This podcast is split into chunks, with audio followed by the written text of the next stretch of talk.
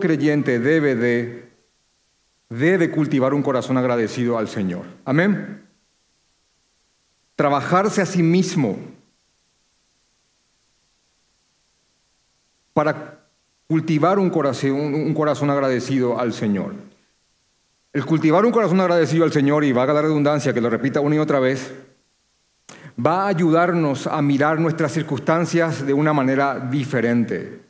Y por diferente digo que tanto los momentos de, de pena, de angustia, incertidumbre, como los momentos de alegría, satisfacción y estabilidad, van a tener un sentido distinto para nosotros con relación al mundo. El ser agradecidos es reconocer la gracia y la bondad del Señor. Es reconocer su perfección y su inmensa sabiduría, abrazando la hermosa verdad de que nuestro Señor, de que, nuestro Dios va a proveernos absolutamente de todo lo que necesitemos. Amén. Esta es una prédica muy sencilla, con un mensaje muy claro, entonces lo que voy a hacer es una y otra vez dar con un, con un mazazo la misma piedra. Una y otra vez. Así que prepárense para mucha redundancia en cuanto al mensaje del día de hoy. El Señor va a proveernos de todo lo que necesitamos. Amén. Aunque haya ocasiones que aquello que necesitamos no sea lo que nos gusta. Amén. Pero Dios va a proveernos lo que nos hace falta. Amén. A veces uno pide bienes, Señor, te pido un buen trabajo, te pido, Señor, una buena casa, te pido salud, te pido una buena esposa, te pido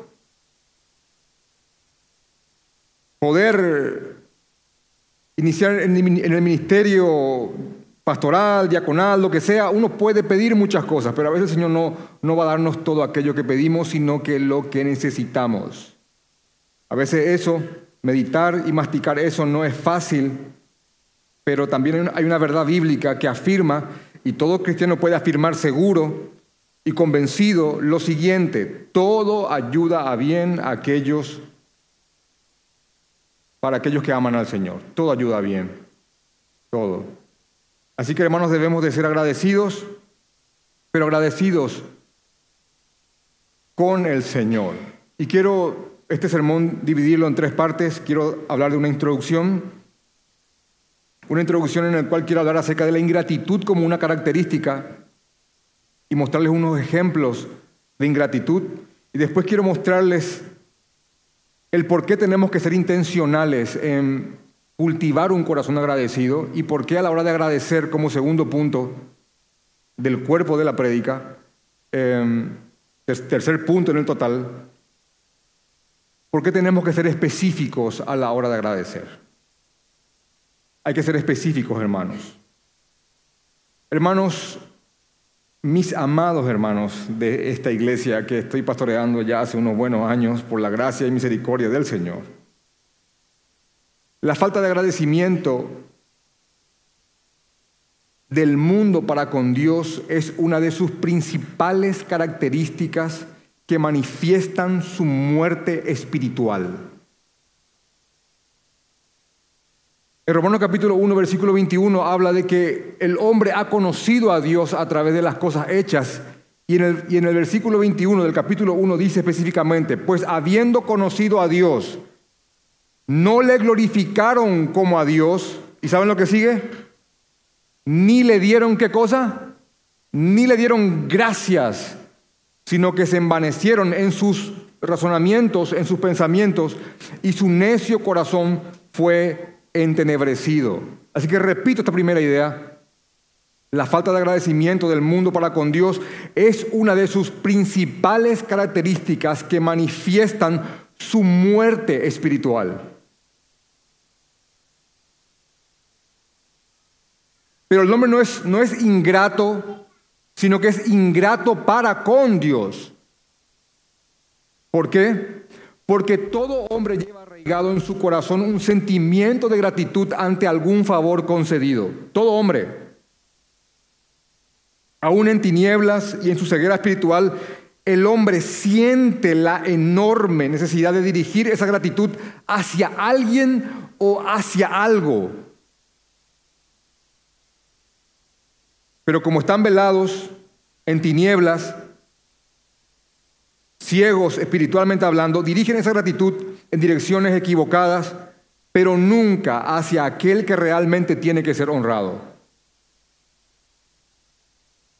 El sentimiento interno, intrínseco, innato de gratitud está arraigado inseparablemente al sentimiento o al sentido de adoración que el hombre lleva dentro. El hombre fue creado para adorar y cuando Dios no ocupa su lugar en su corazón, en su ser, irremediablemente este lugar se ocupa con otra cosa, pero nunca ese lugar en su ser, en su corazón, estará vacío. Nunca. Una persona puede agradecer a otra por algún favor circunstancial, cotidiano, desde los favores más pequeños hasta los favores terrenales más grandes que un hombre puede hacer por otro hombre, que una persona puede hacer por otra persona, pero en un sentido existencial, en un sentido panorámico en cuanto a la vida, Toda persona tiene, repito, la enorme necesidad interna de adorar. Y atiendan esto. Y aquello a lo que adora dirige su gratitud. Y aquello a lo que adora dirige, enfoca su gratitud. Estamos, hoy es el 31 de diciembre del 2023. Fecha calendario, se cierran etapas, se cierran periodos, la gente está evaluando cosas, pensando, proyectándose. Ustedes van a ver de diversas formas esta materialización del sentido interno de agradecimiento que todo ser tiene. Van a verlo. Y quiero ponerles algunos ejemplos. Hace algunas semanas en una rueda de prensa había un, había artista popular, no le voy a decir el nombre, no hace falta, un artista contemporáneo muy popular, siendo entrevistado y dando gracias por, los logros obtenidos en un periodo de tiempo. Y él estaba agradeciendo a la familia, estaba agradeciendo a los amigos, a los compañeros de trabajo, a mi productor, a mi esto, a mis bailarines, a mi... Estaba agradeciendo a todos. Hace una pausa y fija la mirada y dice, pero quiero agradecer principalmente a mí mismo, dice. Gracias por nunca haberte rendido y nunca haber dejado de pelear. Y fue ovacionado así.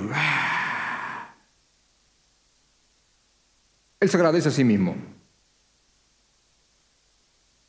También recuerdo una, antigua canción, para ir más atrás, una vieja canción que yo lo escuchaba mucho en mi, casa con un tocadiscos, porque soy de esa época, habían tocadiscos cuando yo era pequeño, de una canción que se llama Gracias a la vida. Y la canción dice, gracias a la vida, gracias a la vida, que me ha dado tanto, y empieza a agradecer a la vida por ciertas cosas. Por ejemplo, gracias a la vida por los dos luceros, haciendo referencia a sus ojos. En una porción específica inclusive dice, gracias a la vida que me ha dado el oído, que en todo su ancho graba noche y día, grillos, canarios, martillos, turbinas, ladridos, chubascos y la voz tan tierna de mi bien amado. Y uno dice, ah, qué hermosa letra. Y después la, canción sigue diciendo, gracias a la vida por la marcha de mis pies, gracias a la vida por, por mi corazón, que late fuerte. El autor de la canción está agradeciendo, hermanos, a la vida. Y créanme que no se está refiriendo al Señor, que es el camino, la verdad y la vida. No lo está haciendo.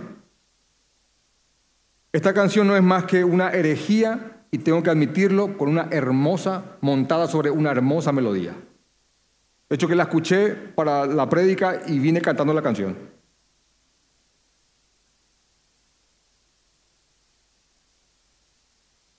¿Vieron cuando se te mete una canción? Yo le digo canción de colectivo, así porque...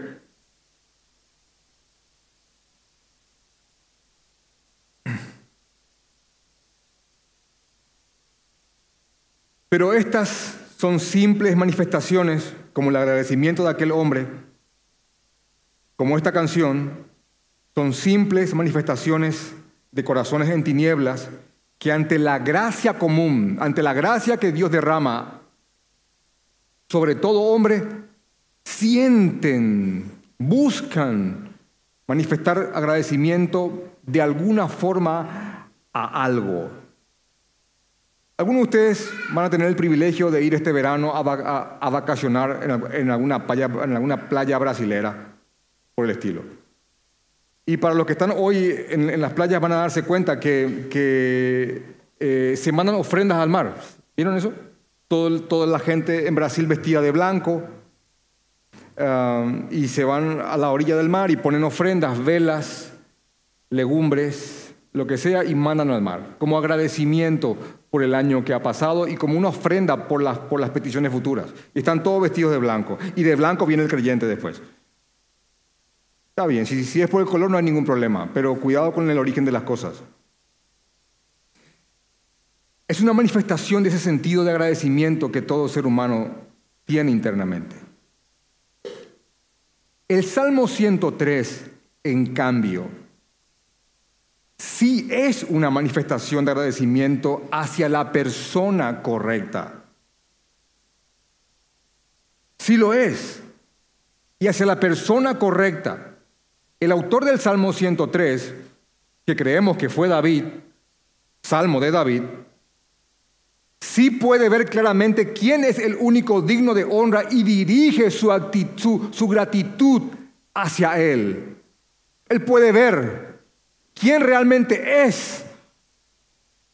Repito, el único que es digno de ser honrado. Y Él en su canción, porque los salmos son canciones, en su canción, ya hemos perdido la melodía, no, no han quedado registro de eso, pero en su canción, en su música, él dirige su gratitud hacia la persona correcta. El Salmo 103 tiene una estructura muy sencilla. Del versículo 1 al 5, el salmista canta las misericordias recibidas de parte de, Dios en agradecimiento.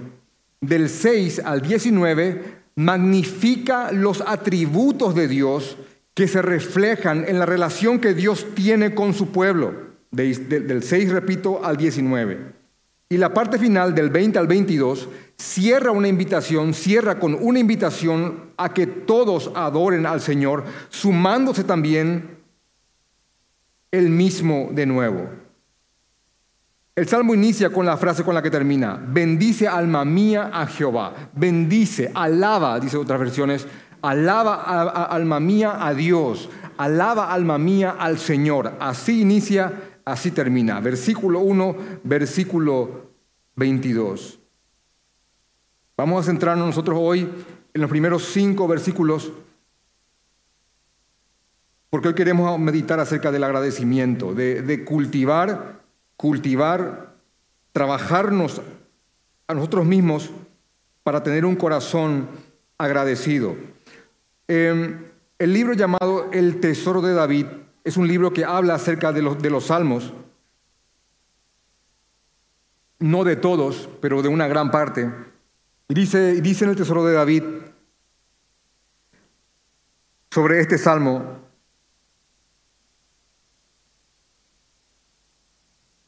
Salmo de David y de ello no cabe la menor duda, escribe Charles Spurgeon pues refleja su estilo peculiar propio de, la etapa más elevada de su inspiración. Debemos situar el Salmo, dice Spurgeon, por tanto, en la época final de la vida de David. Quiere decir que ya era un, era un David arrepentido, que ya había hecho todo lo que hizo. Y ustedes saben la historia de David. Así que hay que poner el contexto en donde él estaba cuando escribió este salmo. Debemos situarlo, por tanto, en la época final de su vida, cuando la experiencia lo había llevado a una comprensión más profunda sobre el valor inapreciable del perdón y un conocimiento más perspicaz y profundo acerca del pecado que el propio, que el suyo en los años de su juventud. El discernimiento tan claro sobre la fragilidad de la vida y las ansias en exteriorizar su gratitud y alabanza apuntan hacia sus años de mayor debilidad. Entiéndase, ya en la etapa final de sus vidas. Así que David, el David ya de años, escribe este salmo, el David ya que ha sido probado por el Señor, que ha pecado, que se ha arrepentido, que, que sigue arrepintiéndose por los pecados diarios, escribe este salmo y dice, bendice alma mía a Jehová y bendiga todo mi ser su santo nombre. Y quiero, quiero llevarles a, a meditar en cuanto a la postura, el ángulo desde el cual él escribe el salmo, porque David comienza con un diálogo consigo mismo. Bendice alma mía, bendice, se está hablando a sí mismo. No dice bendigan al Señor, es bendice alma mía al Señor. Es un, es un canto que glorifica a Dios, pero que el salmista se lo está autocantando a sí mismo.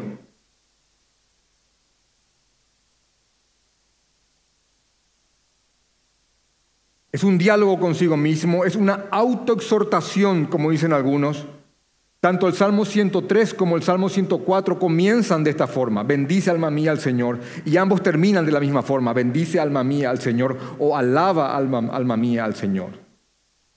David se está hablando a sí mismo, repito, porque sabe que debe ser intencional a, la hora de, de agradecer.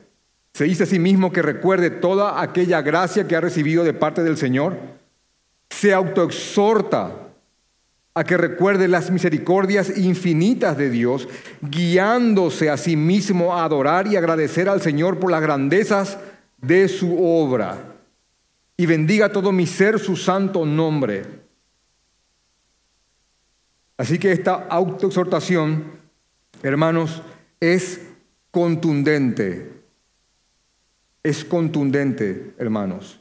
Bendice alma mía a Jehová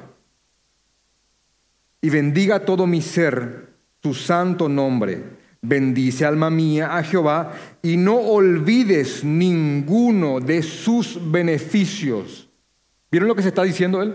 No olvides, alma, no olvides ninguna de las bendiciones del Señor. No lo hagas. ¿Por qué? Porque hay un riesgo en eso. Y eso es lo que quiero mostrarles ahora. ¿Por qué tenemos que ser intencionales a la hora de ser agradecidos? Por el riesgo que implica el no serlo. Al traer a nuestras mentes las obras del Señor, estas obras nos van a llevar a adorarlo, a honrarlo con acción de gracias, a exaltarlo y a entronizarlo en nuestras vidas. Así también, al olvidar sus obras, al olvidar las obras que Él ha hecho en nosotros, por nosotros, a través de nosotros y alrededor nuestro, al olvidar sus obras, vamos a inclinarnos a hacer totalmente lo opuesto. Entiéndase por esto, a dejarlo de lado y por ende a la ingratitud. Y recuerden que la ingratitud es una característica del mundo caído y en tinieblas.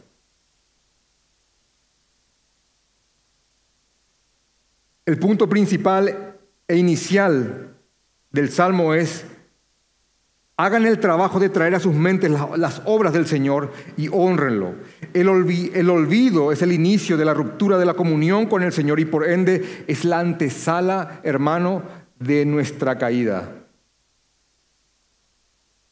Quiero leer con ustedes un texto que habla acerca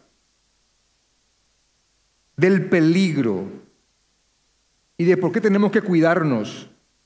Tenemos que cuidarnos bastante de, de no caer en el olvido de las obras del, del Señor.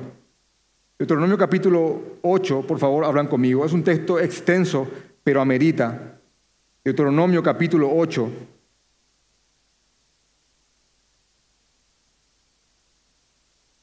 Y es un buen texto para que esté en forma de cuadro en tu casa, en tu negocio, en tu oficina, en tu despacho, en tu consultorio, en tu taller.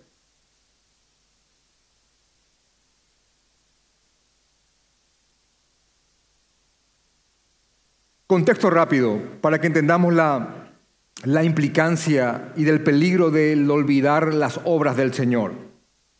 Israel, Israel estaba a punto de entrar a la tierra prometida, a punto de ingresar. Y Dios les habla a través de Moisés y les escribe estas palabras, tanto en el, en el capítulo 6 del 10 al 14, como aquí en el capítulo 8 del 11 al 18, Dios les dice, Deuteronomio 11, 11 eh, perdón, Deuteronomio 8, 11, inicia. ¿Estamos? ¿Estamos todos ahí? Dice, cuídate de no olvidarte de Jehová tu Dios. Cuídate de no olvidarte de Jehová tu Dios, para cumplir sus mandamientos, sus decretos y sus estatutos que yo te ordeno hoy no suceda que, y hermano, no suceda que, no suceda que comas y te sacies y edifiques buenas casas en que habites y tus vacas y tus ovejas se aumenten y la plata y el oro se te multiplique. Y miren, y miren lo que dice a continuación, y todo lo que tuvieres se aumente y se enorgullezca tu corazón. Cuidado, no te olvides de Dios, no lo hagas, no sea que cuando empieces a prosperar y aumenten tus bienes, por causa de que te has olvidado del Señor, tu corazón se enorgullezca. Y te olvides, dice el versículo 14, de Jehová tu Dios, que te sacó de tierra de Egipto, de casa de servidumbre, que te hizo caminar por el desierto grande y espantoso, lleno de serpientes ardientes y de escorpiones y de sed donde no hay agua. Y él te sacó agua de la roca del pedernal, que te sustentó con maná en el desierto, comida que tus padres no habían comido, afligiéndote y probándote, afligiéndote y probándote. No te olvides de eso. ¿eh? Para la postrera hacerte bien. No te olvides, Israel, de eso ante el aumento de los bienes. Cuidado, dice Moisés, en el versículo 17, y digas en tu corazón, mi poder y la fuerza de mi mano me ha traído esta riqueza. Sino acuérdate otra vez Qué redundante, pero qué bueno. Sino acuérdate de Jehová tu Dios, porque Él te da el poder para hacer las riquezas. Amén. Porque Él te da el poder para hacer las riquezas. Ingeniero, doctor, cocinero, vendedor de inmuebles, cantante, lo que sea. Él te da el poder para hacer las riquezas. Él te dio tu capacidad mental, física, Él te lo dio. Y no te olvides de Él, de sus obras. No te olvides de todo lo que te hizo pasar. De, y miren lo que dice, lo que dice Dios a través de, Moisés. ¿Vieron que, que cita tanto, tanto cosas buenas como cosas que aparentemente no son tan buenas? Él te dio el maná, el sustento, Él te, él te abrigó, Él te guió, pero también te mandó pruebas. para al final hacerte bien. No te olvides de eso. Que las bendiciones del Señor no te lleven al orgullo y a olvidarlo a Él. No lo hagas, no te olvides de Jehová tu Dios. Más si llegares, y acá viene la, acá viene la, la advertencia, más si llegares a olvidar de Jehová tu Dios y anduvieres en pos de dioses ajenos y les sirviereis a ellos y te inclinares, por supuesto, a ellos, dice Moisés, yo lo firmo hoy contra vosotros, que de cierto pereceréis. Que nada ocupe el lugar de Dios en tu corazón. No lo olvides. No te enorgullezcas que el aumento de los bienes no te eclipse, porque el olvido produce orgullo y el, orgullo produce ingratitud. El pastor Sujel Michelén explicando este texto dice, noten que aquí Dios por medio de Moisés equipara el olvidar los, las bendiciones de Él con olvidarlo a Él mismo. Y eso, y eso es verdad, hermanos. Hermanos, no debemos de olvidar las gracias del Señor. Esto tenemos que repetirnos una y otra vez, una y otra vez. Y es, un buen, y es, es una buena idea para que en este último día del año esté en nuestros corazones, en nuestros corazones. Es una buena idea para que esto esté fresco y fuerte en nosotros hoy. Hermanos, no olvidemos la gracia del Señor. Y por gracia, vamos a repetirlo una y otra vez, la gracia no es simplemente un bien que se otorga a alguien que no lo merece, sino más bien un favor o un bien que se otorga a alguien que ha hecho, que se ha hecho merecedor de todo lo contrario. Es la gracia del Señor. Y no debemos de olvidar eso. Un predicador llamado William James Jay, también citado en el libro El Tesoro de David, dice que la gratitud del salmista en estos primeros cinco versículos tiene cuatro características. Dice, su agradecimiento es personal. ¿Por qué? Porque él dice, bendice alma mía al Señor. Hay una autoexhortación. Dos, es fervorosa porque dice, y bendiga todo mi ser, todo mi ser, su santo nombre. Hay fervor ahí. Tercer punto, es racional porque está basado en base a hechos reales. Y no olvides ninguno de sus beneficios, ninguna de sus bendiciones. Así que Él, él trae a su memoria hechos reales que Dios ha hecho que él, puede, que él puede ver, palpar, sentir, percibir por sus sentidos. Así que es racional su gratitud.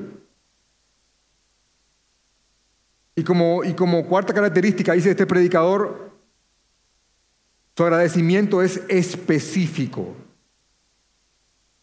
Después de que el salmista se, se llama a sí mismo a que glorifique al Señor, a que agradezca al Señor, que presente al Señor acción de gracias. A partir del verso 3 de este salmo, su agradecimiento se manifiesta de forma específica. Aquí el salmista no va a hacer algo que generalmente hacemos todos nosotros, que no está mal, no está mal, pero hay que ir más allá de simplemente decir, gracias Dios, gracias Señor por todo. Eso está bien. Pero el salmista va más allá de eso. Él, él va a ser ahora específico. Después de decir gracias Señor porque por todo lo que ha hecho, bendice alma mía al Señor y no olvides sus bendiciones, sus beneficios. Él va a pasar ahora a, a ser específico, hermanos. Él es y solamente Él es, se lo está diciendo a sí mismo, Él es quien perdona todas tus iniquidades. Él es el que perdona tus pecados. Amén. Él te ha perdonado. ¿Vieron con qué comienza? Con la bendición más grande que un hombre, que un ser pecador pudiera recibir. ¿De qué me sirve una hermosa casa y que mis pecados no hayan sido perdonados. ¿De qué? ¿De qué me sirve que mis enfermedades sean sanadas, pero que mis pecados no sean perdonados? De hecho, que eso es lo que ocurrió con los diez leprosos. ¿Se acuerdan? Habían diez leprosos, los diez fueron sanados, pero solo uno volvió a dar gracias al Señor. Solo uno. Los otros fueron sanos, pero rumbo al infierno. Hasta te diría, preferiría estar enfermo, pero rumbo a la gloria. Amén.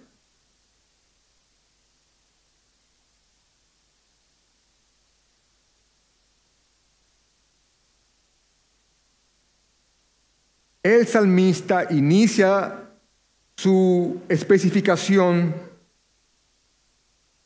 dando gracias al Señor. por la bendición más grande que un hombre consciente de su pecado puede o pudiera recibir, el perdón. Y solo esta razón, y solo esta razón tendría que tener el suficiente poder para que todos aquí adoremos y honremos al Señor fervientemente. Dios nos ha perdonado. Él es quien perdona todas tus maldades, iniquidades o pecados.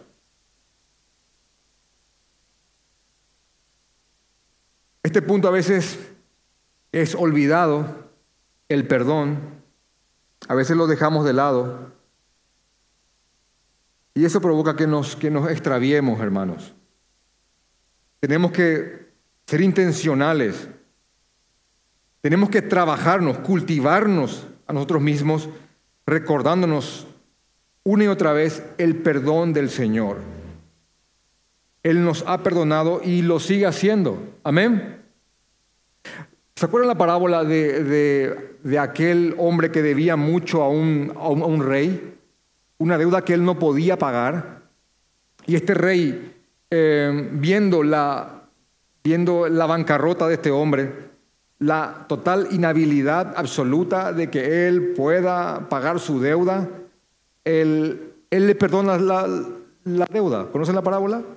Y después este hombre, eh, había otro hombre que, que se lo debía a él y él no perdonó la deuda. Ese hombre no, no, no reflejó lo que se hizo con él. No manifestó gratitud ante ese favor no merecido. Cuando uno olvida el perdón del Señor, hermanos, cuando uno no tiene presente el perdón del Señor, cuesta perdonar.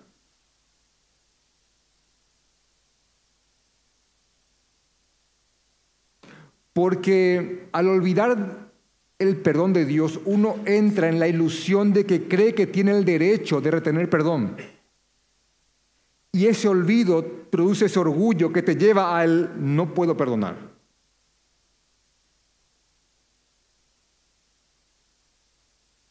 ¿No les estoy confundiendo?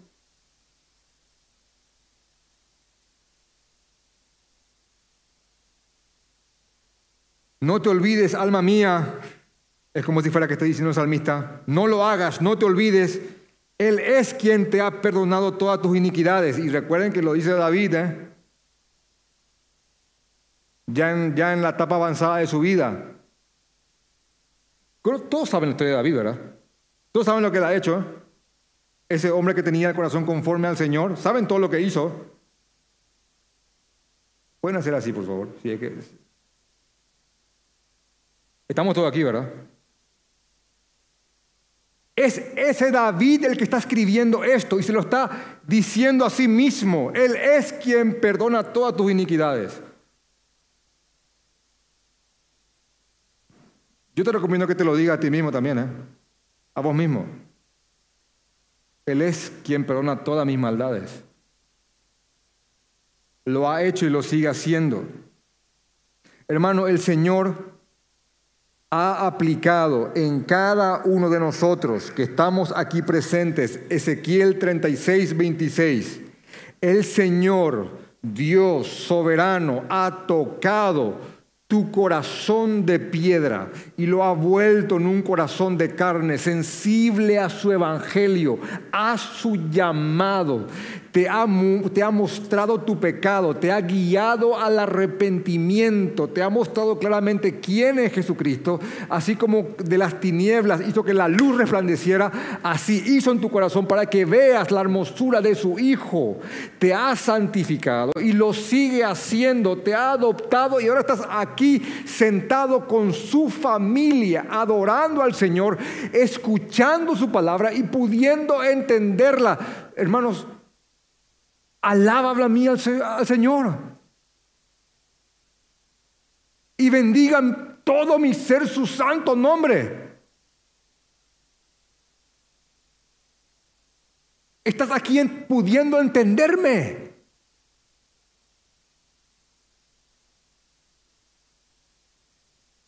¿Vieron cuando escuchamos cosas tan claras en la palabra del Señor y a través de la palabra del Señor y hay gente que está aquí y no, no lo puede entender y uno dice, ¿cómo es que no entiende? Es tan claro. La respuesta es sencilla, están tinieblas, hermano. Tiene un corazón de piedra, no puede recibir del Señor. Que entiendas la palabra del Señor, que la, que la estés disfrutando, que la, que la puedas masticar, rumear, digerir, meditar, gozarte, dolerte eh, con ella, es un milagro. Hermano, es un milagro. Que puedas entonar un himno, que no es otra cosa que una, que una oración sobre una melodía, y que puedas sentir en tu corazón cada palabra que estás articulando mientras estás cantando con los demás santos. Hermano, es un milagro. Y es un milagro que manifiesta que Dios te ha perdonado. Dios te ha perdonado. Y te ha perdonado sin dejar de ser justo. ¿Saben qué significa eso? Que alguien tuvo que pagar por tu culpa, por tu, por tu pecado. Alguien tuvo que llevar tu deuda.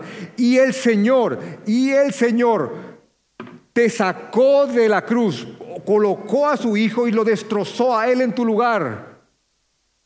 Él te ha perdonado sin dejar de ser justo. Bendice alma mía al Señor. Es lo que está haciendo el salmista.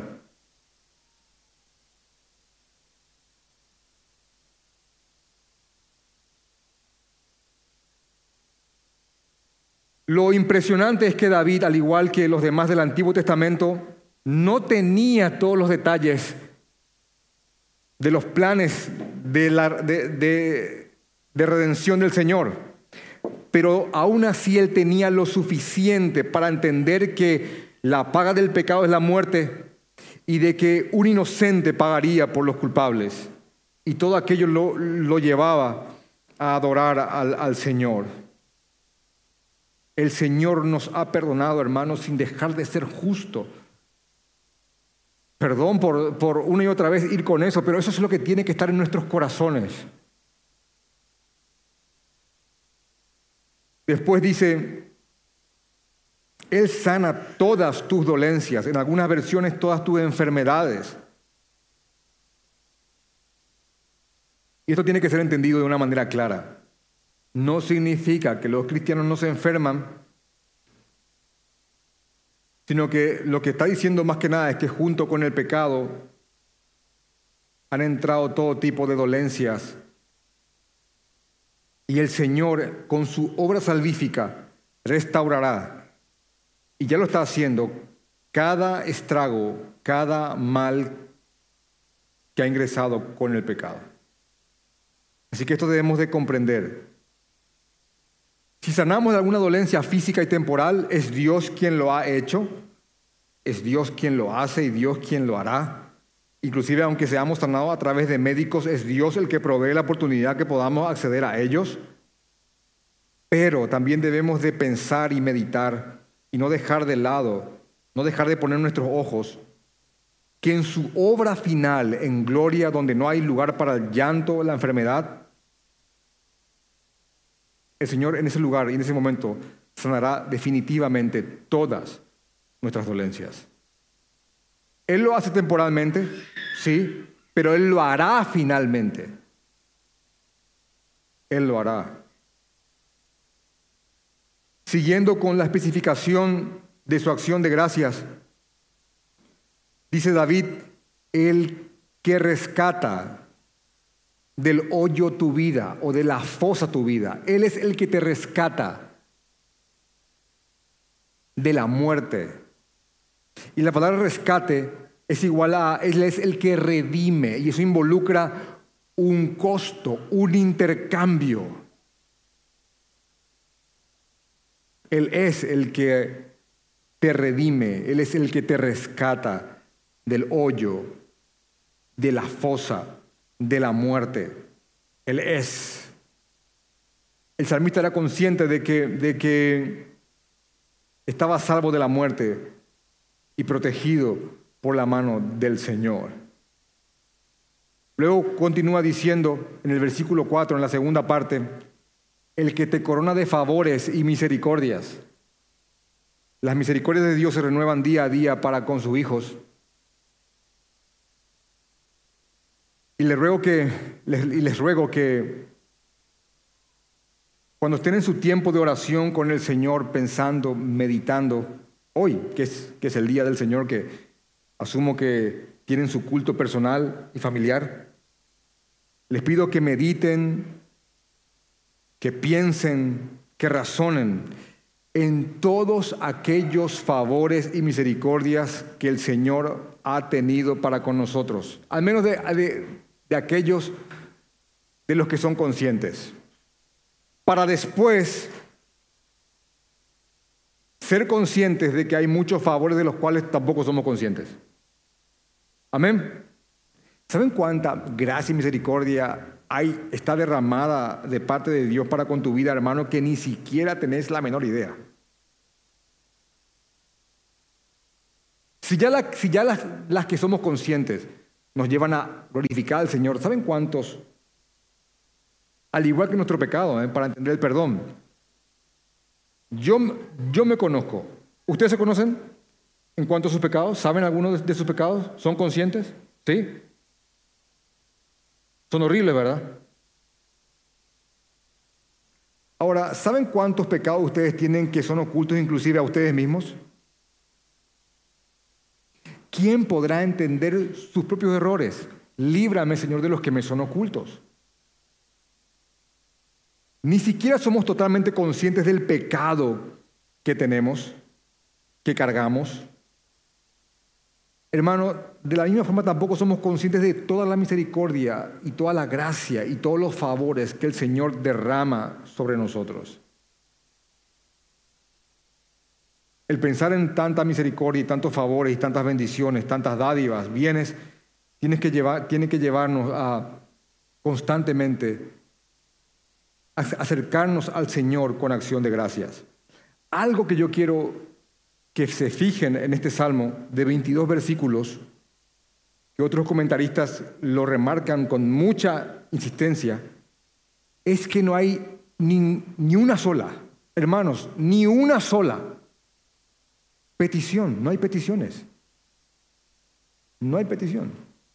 No hay una petición propia. Es una exaltación al Señor. Es una glorificación a Dios en cuanto a quién Él es y su trato con su pueblo. Es una invitación a todos a que adoren al Señor. Por eso inclusive en la, última parte em, dice en el versículo 20, Bendecid a Jehová vosotros, sus ángeles. Ángeles bendigan a Jehová. Alma mía bendice. Ángeles bendigan al Señor. Alábenlo. Poderosos en fortaleza. Que ejecutáis sus palabras. Obedeciendo la voz de su precepto. Bendigan a Jehová o bendecid a Jehová vosotros todos sus ejércitos, ministros suyos que hacéis su voluntad. Bendecid a Jehová vosotros todas sus obras, toda la obra de Dios, bendiga al Señor en todos los lugares de su señorío. Bendice alma mía a Jehová.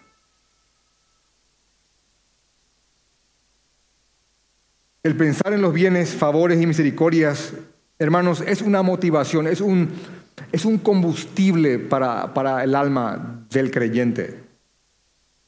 Es una motivación que nos impulsa para que en gratitud, para que en gratitud, en acción de gracias, trabajemos en la viña del Señor y hagamos avanzar su reino. Pablo sabía muy bien esto, por eso en Romanos capítulo 12, versículo 1 escribe, así que hermanos, os ruego, y miren, miren lo que no dice.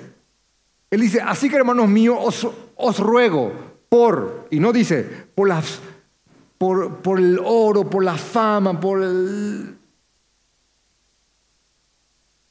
por lo terrenal que Dios puede darles, por el cumplimiento de tus sueños, por ir a las naciones, por...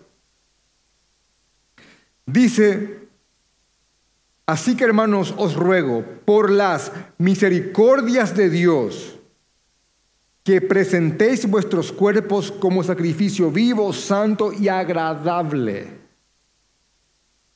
por todo lo que el Señor ha hecho por nosotros. ¿Y saben cuáles son las misericordias de Dios a las cuales Pablo se está refiriendo? Es todo lo que, está, lo que ha escrito desde el capítulo 1 al capítulo 11.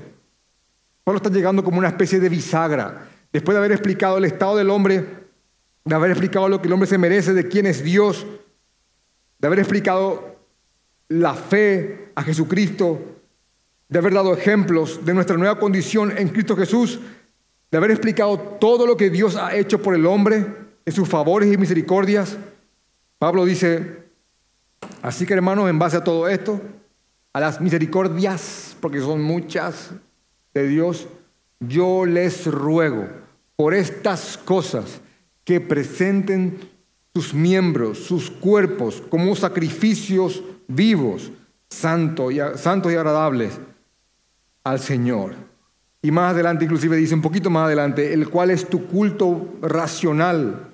Hay razones valederas para que presentes, para que te presentes como un sacrificio. Así que el salmista dice, alaba alma mía al Señor porque Él es el que te corona de favores y misericordias Y como último punto, siendo específico en su agradecimiento, dice, el que sacia de bien tu boca, de modo que te rejuvenezcas como el águila. Y he escuchado varias predicaciones sobre esto, pero, pero quiero explicar este texto con otro texto también de, del apóstol Pablo.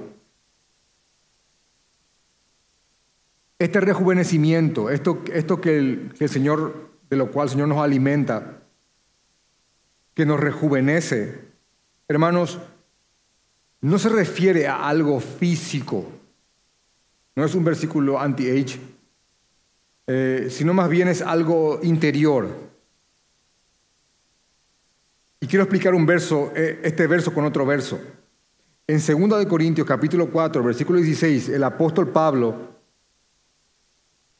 escribe, por tanto, no desmayamos. Antes, aunque este nuestro cuerpo interior se va desgastando, y créanme que el cuerpo de Pablo, por causa de todo lo que había pasado, se, se veía muy desgastado, solamente les pido que lean 2 Corintios 11 para que vean todo lo que él sufrió. Así que cuando Pablo te dice, aunque me veas exteriormente desgastado, aunque este cuerpo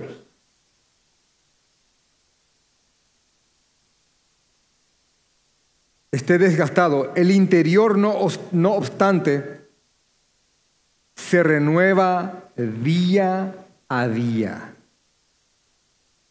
El interior se renueva día a día. Y esto es lo que produce el Señor, hermanos, cuando hay una comunión con Él, cuando hay una acción, cuando hay acción de gracias constante, intencionales, específicas, en adoración, en sumisión, en humillación, en amor, uno va renovándose día a día.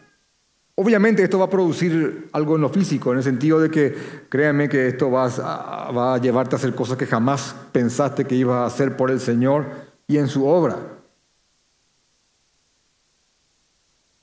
pero se refiere más que nada a, una renovación interior. Hermanos, el desgaste del envase será inevitable, no importa que también nos cuidemos, que tan disciplinados seamos con la, con la alimentación, qué tipo de dieta estemos practicando, la keto, la paleo, la vegana, la, ultraproteica, no importa, no importa qué tanto magnesio te, te metas, ni cuánto vayas al gimnasio, hermano, el envase va a ir deteriorándose. Todas estas cosas están bien y honran al Señor el cuidarse, pero lo único que hacen es dar calidad de vida en, el tiempo de vida que tenemos marcado. Cada uno va a ir a su tiempo. Pero el verso que estamos leyendo aquí en este salmo, que habla acerca de, esta, de este rejuvenecimiento como el águila, se está refiriendo a algo interno, algo que, repito, algo que el Señor produce en el hombre que tiene una comunión con Él.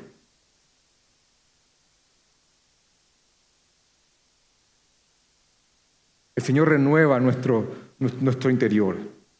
Así que hermanos, en conclusión, hermanos, amados míos, compañeros de batalla, a quienes tengo el privilegio de, estar pastoreando, hermanos, no olvidemos las bendiciones del Señor. El olvidar sus obras, sus bendiciones, es el equivalente a olvidarlo a Él. Es vital e importante para nuestras almas que seamos intencionales en recordar, en recordarnos a nosotros mismos las grandezas de nuestro Dios. El olvido engendra orgullo y el orgullo produce ingratitud y la ingratitud es una característica del mundo en tinieblas y ya no estamos ahí. No se comporten como inconversos, porque no lo son.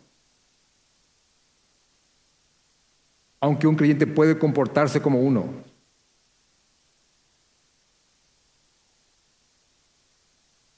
El hábito de la, de la gratitud tiene el poder y el beneficio de erradicar el corazón descontento y quejoso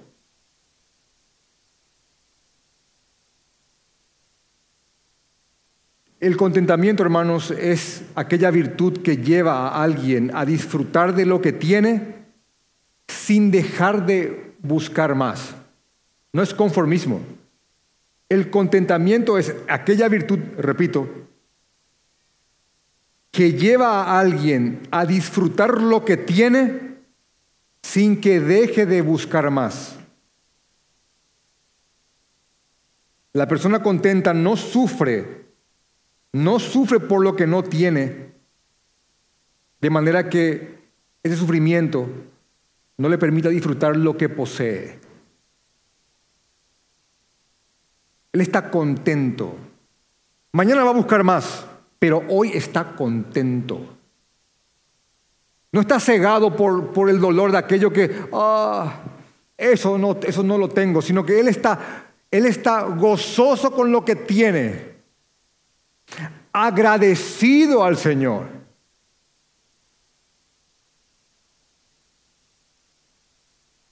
Así que Él puede disfrutar de las bendiciones. Y ese disfrute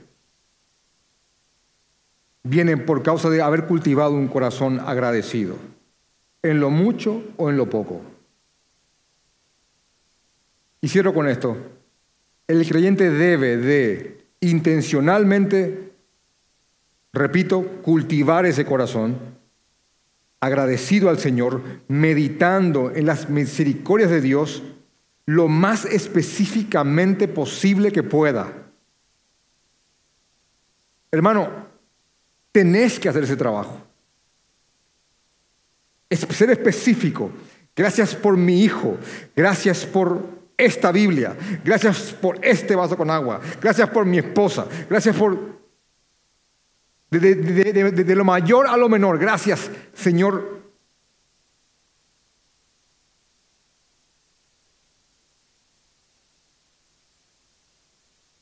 Por tantos favores y misericordias.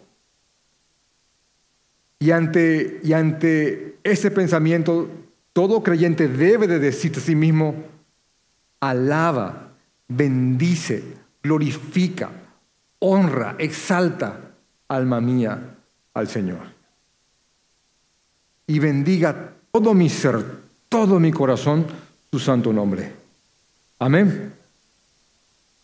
Vamos a orar.